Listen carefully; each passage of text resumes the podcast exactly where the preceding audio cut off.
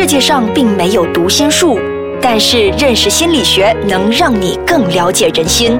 五加五心理学让你轻轻松松五分钟内掌握人心。现在开始。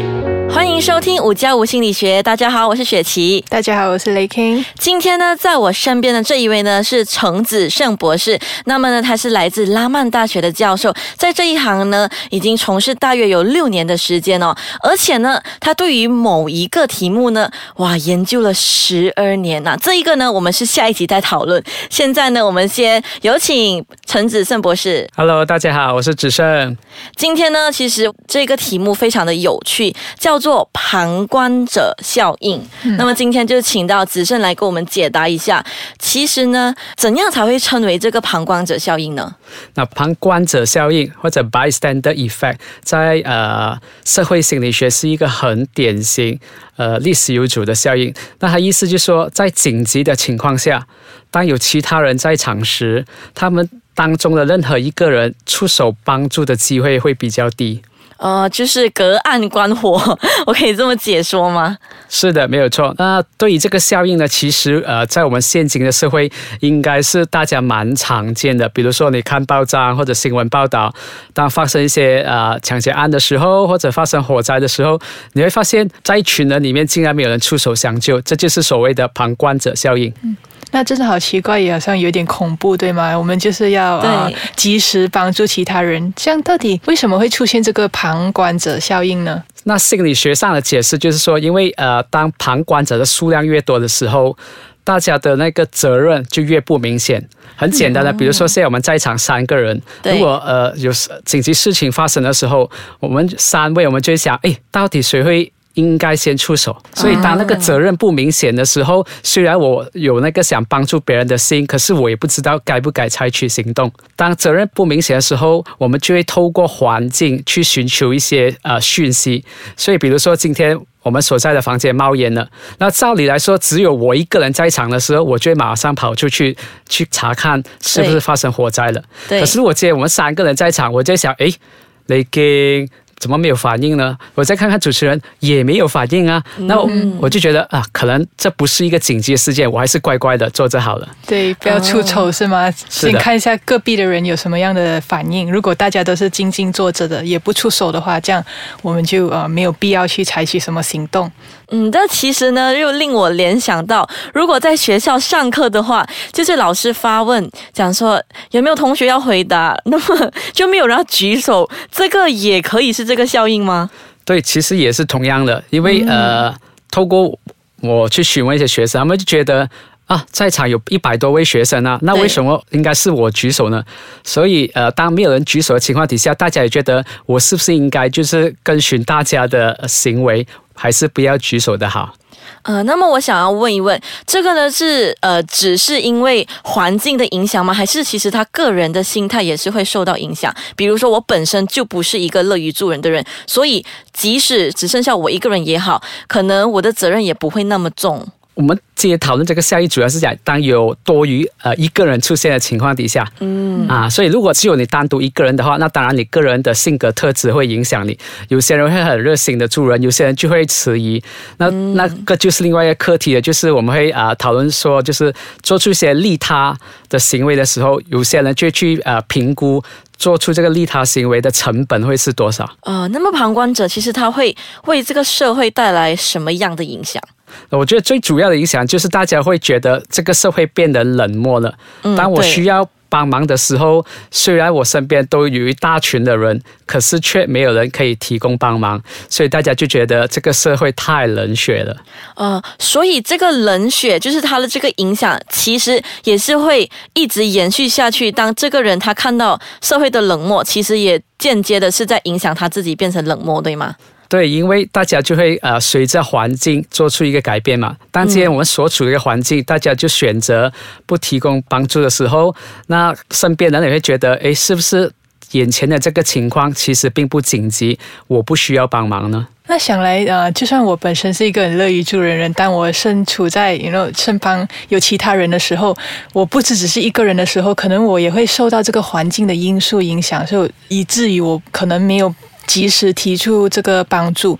那可能接下来我们呢，也还要问一问子胜，关于如果我不想做这个旁观者，很冷漠的旁观者的话，可以啊。对自己有什么样的提醒，避免不做这个旁观者？好，那么现在我们先休息一下，待会回来呢，我们就继续谈。欢迎回来。那我想问一下，只剩的就是，嗯，如果不想受这个旁观者效应所影响的话，我可以做一些怎么样的行为？那我们怎么可以跳脱出这个旁观者效应呢？那刚刚我们提到会出现旁观者效应，就是因为那个责任心不明显。所以如果今天你想说，呃，我不要当一个太冷漠的人，我要突破这一个旁观者效应，第一点最重要就是你先了解有这个效应的存在。所以今天，呃，这个环境出现了需要帮忙情况底下，即使是没有一个人提出援助，你必须先踏出第一步。嗯，因为当你踏出第一步的时候，其他人就会呃意识到，他们看到诶有人提供帮忙了，代表说现在的情况需要帮忙，所以自然而然的这个所谓的旁观者效应就会消失了。嗯，那要先时时刻刻提醒自己哦，当有紧急事情的时候，不要一直你要看隔壁有没有人提出帮助，反正是自己要马上立刻赶快采取行动。对啊，雷金说的很对，所以就是这也是学习心理学的一个好处。所以当我学习了呃了解。解了有关这个旁观者效应过后，我都常常提醒自己，即使我搞错了、出丑了也没有关系，因为呃小心还是比较好的。所以当我意识到，呃，我认为是一个紧急状况的情况底下，即使没有人出手帮助，我要先做第一个，让大家就会呃跟着我一起去啊提供援助，或者去查看到底房间是不是着火了。那还有什么其他的方法吗？OK，刚刚我们以就是提供援助者的角度去看。我们换个角度来说，今天我是那个需要被帮助的人。比如说，我今天走在路上，呃，或者在购物中心，我觉得头晕，突然就想要晕倒，我需要别人帮助的时候，那我应该怎么做？因为如果只是喊救命啊、帮忙啊，就会出现这所谓的旁观者效应，大家不确定我是不是真的需要帮忙。那要突破这个效应呢，我们需要把这个责任很明确的交给。呃，其中一个人，比如说，呃，我就可以喊那一位穿着红色衣服的小姐，麻烦你替我打九九九。那一位穿着牛仔裤、身穿 polo T 恤的男生，麻烦你扶我到旁边去坐。你要给一个很明确的指示，给一个呃特定的人，大家就会知道这个责任来到我的手上了，我必须要负起这个责任。然后当那一个人呃提供了援助，其他人就会开始呃跟着提供援助。因为他们知道这是一个紧急的状况。嗯，那么我还想就是比较好奇的是，在什么情况下呢？就一个人嘛，他平时很乐于助人的，可是他却选择袖手旁观。呃，我想分开两个点去看了。第一点也是从环境的角度去着手。嗯。呃，尤其是当我们到一个不熟悉的地方，尤其是我们到国外的情况底下。对。呃，因为我们对待环境文化不熟悉，所以。我们就犹豫，到底说他是不是一个紧急的状况呢？我是不是应该出手了？即使一个很热心助人的，呃，一个个体，在那个情况底下，也因为这种不确定性，所以他选择暂时不出手。那另外一点就是，刚才我提到，就是助人，我们其实也会做一个心理上的评估，到底的成本会是有多重。所以今天，呃，所谓的乐于助人，如果今天，啊，他评估说会带来危险，嗯，他可能也会稍微迟疑一下。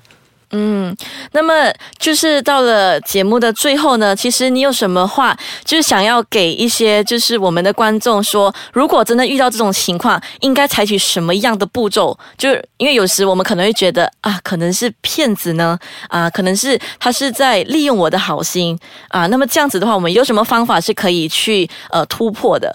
当然，我还想重申刚刚提过的两点。第一点就是，如果你是提供援助的人。